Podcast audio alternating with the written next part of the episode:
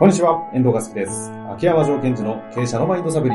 秋山先生よろしくお願いいたします。はい。よろしくお願いします。さあ、ということで今日も行きたいと思いますが、今日はね、久々のリアル収録ということで、目を合わせるのが少し恥ずかしい、えーおじさん二人ですけれども、よろしくお願いいたします。なんか言われると本当に恥ずかしい恥ずかしい。目が合った瞬間にドキッとしますからね。はい。さあさあ、そんな中ですけれども、今日のご質問早速行きましょう。えー今日はですね、テーマとして、社内でのコミュニケーションの活性化をしたいということで、えー製造業40代の経営者の方からご質問いただいております。ありがとうございます。はい。早速行きましょう。えー半年前に秋山先生のポッドキャストに出会いました。3年前に事業承継をした2代目経営者です。報告、連絡、相談など、えー基本的なことができていないために製造計画が計画通りにいかずに納期が遅れてしまうことがしばしばあります。本当に恥ずかしいことですが、基本ができていないためにどこから手をつけてよいのかわかりません。今更かもしれませんが、社内でのコミュニケーションを活性化させるために、どこから手をつければよいか教えてください。うーん。ということで、コミュニケーションというね、人類が悩み続けている巨大なテーマをぶつけてくださいましたので、はいどこから行きましょうかね。えっと、まず、私、このテーマに向き合うのってすごいいいなと思ってるんですね。うんうん。あの、まあ、昨今では AI、AI というふうに言われている中で、本当に今後、今後はですね、人間の、人間と人間のコミュニケーションってさらに重要性が増してくるはずなんですよ。はい、はい。で、ともすると、なんかこう AI 使ってパパッとできちゃうから、コミュニケーションを取らなくてもす、そのビジネスが進んでいくみたいな風潮になっていってるんですけども、そうなってくると、本当にこう、大きな企業がどんどん勝ち残っていっちゃうんですね。まあ、効率化だけで勝てる要素は全部そうですよね。そうなんですよ。じゃあ自分たちのその組織の特徴を出すためには、やっぱり社社員同士がいかにこう、コミュニケーションの中で、えっ、と、サービスとか商品の価値を作っていくかってことが重要視されていくと思うので、うんすごい重要なテーマです。で、この中でですね、えっと、いくつか段階をってお話を今日はしたいんですが、はい。まず一つ目はですね、えー前提なんですが、社内でのコミュニケーション活性化は非常に難しいテーマだってことを認識してください。うん。あの、これ基本じゃないですか、コミュニケーションって。そうそう、私たち基本って簡単ってイメージ持っちゃうんですよ。ああ、なんかマナー研修みたいな扱い方される感じありますもんね。はい。ほうれん草、1年目でちゃんとできるようになってね、みたいな。うんうん。えー50のおっさんもできとらんわっていうね、この大変なテーマなのに。で、この方も本当に恥ずかしいことなのですかというふうにおっしゃってるじゃないですか。うん。このおっしゃりたい気持ちわかるんですけど、逆。めちゃめちゃ難しくいい、そしてセンシティブな内容に突っ込んでいくんだって覚悟を持っていかないと、この課題はなかなかクリアできない。仕組みとしての効率的なほうれん草ならいいですけど、はい。コミュニケーションの活性化って話になってくると、あの別次元の問題になってくるよっていうような感じですかね。本当に難しい。で、あのー本当にさっき遠藤さんが言ってたように、もう人類のテーマじゃないですか。コミュニケーションみたいなちょっ。と大きく言い過ぎたんで、あので回収してもらってよかったです。あの、国と国もそうだし。まあ言うたらね、確かに。ですから、それを本当に、あの、心して殺して。取り組むだって取取り組んだ ところ、結構恥ずかしいですね、今の元気出ますね。カットしましたコミュニケーションが活性化しましたよ、今。ありがとうございます。もうだから、いや、部屋が2度ぐらい上がりましたね。取り組むんだっていう覚悟を持ってうん。やる。恥ずかしくても っ。てことですね。はい。はい。で、じゃあ次に行った時に、うんえーそのコミュニケーションが活性化したんだということについてのこう目的ですけども、目標設定をしないといけないんです。はい。はい。だから、みんなで社内でコミュニケーションを活性化していきましょうじゃないですか、みんなで。もう大体冷めますよね。全体が。冷めるし、出いや、俺はもう、俺はもうやってるとかね。あそうそう、あのぶちやってないじゃん、みたいな。ーあ、そういう受け止めの人も中には出るか。はい。それそれぞれのコミュニケーションの活性化した状態っていうのが持っちゃってるので、そうではなくって、認識がバラバラなので。ゴール設定をしなくちゃいけない。うん。じゃあ、社内において、我が社においてコミュニケーションが活性化している状態は、こういう状態だというふうにしようというのを、なんていうのかな、定性的なものを定量化しなくちゃいけないんですよ。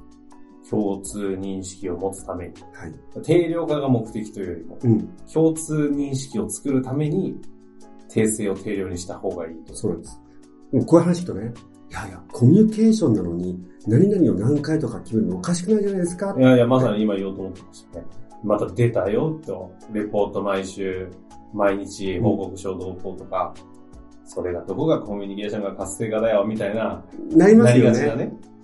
でも、結局、コミュニケーションの問題は、さっき言ったように、皆さんがそれぞれ俺はコミュニケーションできた状態は A だと思ったり、B だって C だっていうところで揉めるわけですよ。ああ。ですから、例えばなんですけども、その、まず、その経営者の方がね、この方がコミュニケーションを活性化していないと、うまくいってないと思ってるわけですから、うん。そのことを書き出してほしいんですよ。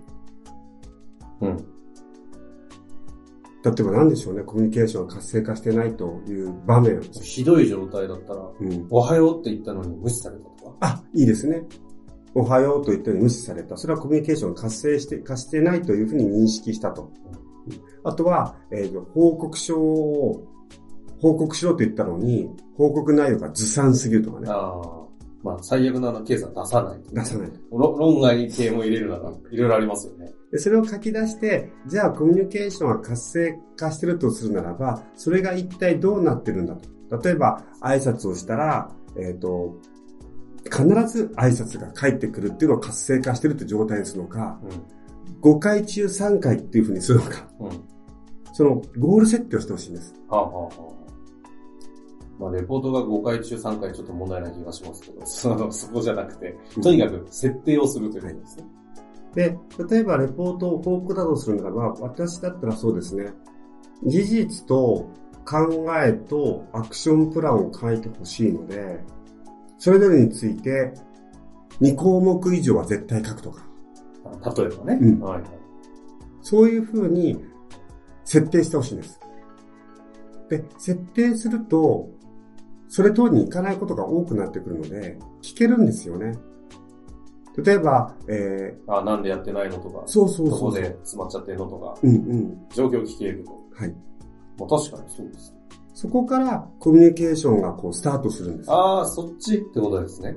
ルールを設定して、うんルールを設定することで、やらせることがコミュニケーションの活性化の話じゃなくて、はいなんでできてないのとかっていうきっかけ作りに活かすためにむしろやると。はい。ああ、それなら、あの、すごく納得ですね。で、話した中で、いや、実は、これ、レポートの回数が、えっ、と、週に1回って言われたんですけども、仕事のことできついですよ。で、話し合った結果、じゃあ2週間に1回になるかもしれないじゃないですか。うんうん。でもそれは、コミュニケーションを取った結果、その目標というかルールが変わったんです。でそういうことをこう繰り返していくっなるほど、なるほど。ていうのはすごい重要になってきますね。うんうんうん。ですから、あの、これ、皆さん、コミュニケーションについての目標設定ってちょっと違和感があるっていうふうに感じると思うんですが、ぜひですね、それはちょっと実際やってみてほしいんですよ。うんうん。たあくまでもこう話すきっかけのためにルールを作っていくっていうことなので、ルールで縛るというのが目的じゃないというのがポイントですね。でそのルールを決めたら変えられるんですよね。で、それは一つ。で、もう一つが、えー、ヒアリングですね。コミュニケーションについて、どんなことを困ってるかっていうことを社員の方に聞いてほしいんですよ。皆さん困ってるはずです。ああ、あの、つつながりますね。今の1をやった後であれば、うんなんでできないんだみたいな話がそのまま困りごとにいけますね。で、その時の項目として、いわゆる送信、受信っていう観点を持ってヒアリングしてほしいんですね。つまり何か自分が意見を言うとか、情報を提供するときに困ってることはないか。例えば言いづらいとか、量が、求められる量が多いとかね。あで、受信の時は何なのかと。あそこの部署からこういうことを言ってほしいのになかなか来ないので、次の作業に入れないと。あ。うん、うん。そういうふうに、そのコミュニケーションについての困りごとを、多分私はね、書いてもらった方がいいと思うんですよ。おで、書いてもらって、書いてもらったらまたそこで聞きに行くんですね。ここにこういうふうに書いてあるじゃんって。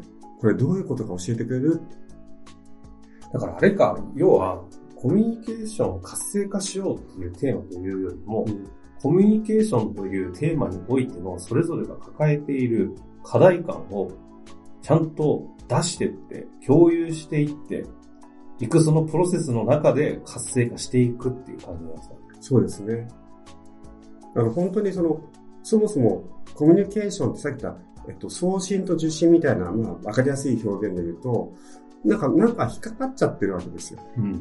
でその引っかかってることについて誰も聞いてくれないんですよ。なるほど。例えば、これどういうこと？って聞いたら、いや、社長は前、私に何かあったらいつでも相談に来いって言ってくれましたと。で、私は実は3ヶ月前に社長にペキペキの相談をしたら、そんなことを僕にいちいち相談しにくいってなります。自分で考えろ。その時から、あ、ダメだと思って言わないようにしていますって聞聞けたらですよ。あこれめっちゃ価値ですよね。今の悩みは429回ダブルバインドって何？というテーマの方であお聞きいただけたらいいかですかね。はい。はい。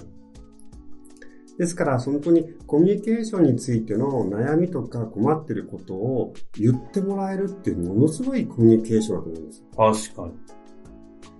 そうか。だからコミュニケーションの問題共有しながら、一つ一つみんなと向き合っていけばコミュニケーションが活性するんだろうという話を、うん、うん。おうじゃないな。ってことですね。その通りだと思います。ああ、いや、でも確かにその通りなんでしょうねって感じがして。いや、よかったですよ。一回目の、定量、訂正、あ訂正を定量とか言い出すんで、まさかルール、ルール縛りにして、コミュニケーションを促そうとするとんでもないコーチかと思いましたが、そうではないと。うん、でそうすると、社結構社長自身が、いろんなことを教えてもらえるようになってくるんですよね。いやーでもね、本当にさっき冒頭に AI の話がありましたけど、ん。我々ね、人ですからね。はい。あの、仕組みだけで効率的な活性化するコミュニケーションが取れるんだったらね、とっくにできてますけど、そうじゃないという話ですかね。そしてね、最後にそのコミュニケーションに、これからのコミュニケーションの私キーワードの一つに置いてるのが、感動というキーワードなんです。感動。うん。あの、感動。AI と人間を比べた時の何が違うかっていう時に一つね、AI で感動しないんですよ、私たち。感動した風のことは言ってくれますか AI がう、んうん。この間チャット GPT にそれね、ちょっとやってみたことあるんです。うんうん。あの、あなたは感動、感動っていうかその、感受性の豊かな人です。うんうん。で、設定を全部条件付けしてやったら、めちゃくちゃ感動してくれましたよ。ね。上手なんです。そうそうそう。つまり、めっちゃ上手。どう言ったら感動した風に受け取れるかってうまい。あそう、めちゃくちゃ上手でした。ちょっとついうっかり、なんか、俺はいいこと言ったのかなみたいな勘違いするほどね。でところが違うんですよ。はいはい。でもう一つは人間が AI には感動しないと私は考えています。いやでも最近調べるとうん感動しっぱなしですよ。もう、もう、え、こっちでいいんじゃないかな？聞く人は。みたいなあ、AI が感動してくれるってこと？逆です。こっちがあまりの、あの、回答力の高さに感動するんですねそうそう。で、そこが、あの、私今こだわってるところで、感動ってなんだみたいなところで、いや、AI ってすげえって、これで、うんっていうのは私が言う感動ではないんですよ。だこれじゃないってことですか、うん。あで、人と人の感動ってあるじゃないですか。あはい。ああうんとか言ったけど、ど、どれのことだろうと思いつつ。いや、でこれもこれを、ここの部分をしっかり、あの、確かにその、AI すげえっていうのも感動の一部ですけども、そうじゃない人と人における感動の部分をしっかり押さえていかないあと、あ、はいはいはい。それこそ人とのコミュニケーションの活性化は、やっぱり難しい。そうですね。だって AI 感動して、ビジネスが活性化するとはいいですけどう、ん、確かに。ああそういう意味で言うと感動ね。だからコミュニケーションの活性ということにおいても、うん一つキーワード、感動が大事だよと。今、感動ってキーワードが出たんで、急いでですね、慌てて今スケジュールを開いたんですが、これは告知だなということに気づきまして、12月19日、アカデミアがありますが、はいそれのテーマが今回、感動なんです。なんて感じですね。はい。いや、でも皆さん本当ね、これ本当大切なんですよ。ダメですよ。なんかこう、これ、人間における感動って何なのかってことをちゃんと分かっていかないと、AI に感動して、AI と会話をして、そしたら、ビジネスの相手相手が AI になっちゃうじゃないですか。確かに。課金されるだけですね。そうなんですよ、気をつけてください。そうそう。ですから、えー、まあ、今日のね、コミュニケーションの活性化ということの質問においては、え今日お話しした目標設定と、そのヒアリングということを通して、コミュニケーションの課題っていうのを皆さんで話し合っていきましょうよということ。もう一つは、その、ね、ぜひ、その人間が人間に感動するってどういうことなのか。ここについてですね、こう、皆さんにも勉強してもらいたいなと思ってます。12月19日とはい。来てねってことですね。そうですね。ぜひお待ちしております。ということで、今日は終わりましょう。秋山先生、ありがとうございました。はい。ありがとうございました。本日の番組はいかがでしたか？番組では秋山城賢治への質問を受け付けております。ウェブ検索で秋山城と入力し、検索結果に出てくるオフィシャルウェブサイトにアクセス。その中のポッドキャストのバナーから質問フォームにご入力ください。また、オフィシャルウェブサイトでは無料メルマガも配信中です。ぜひ遊びに来てくださいね。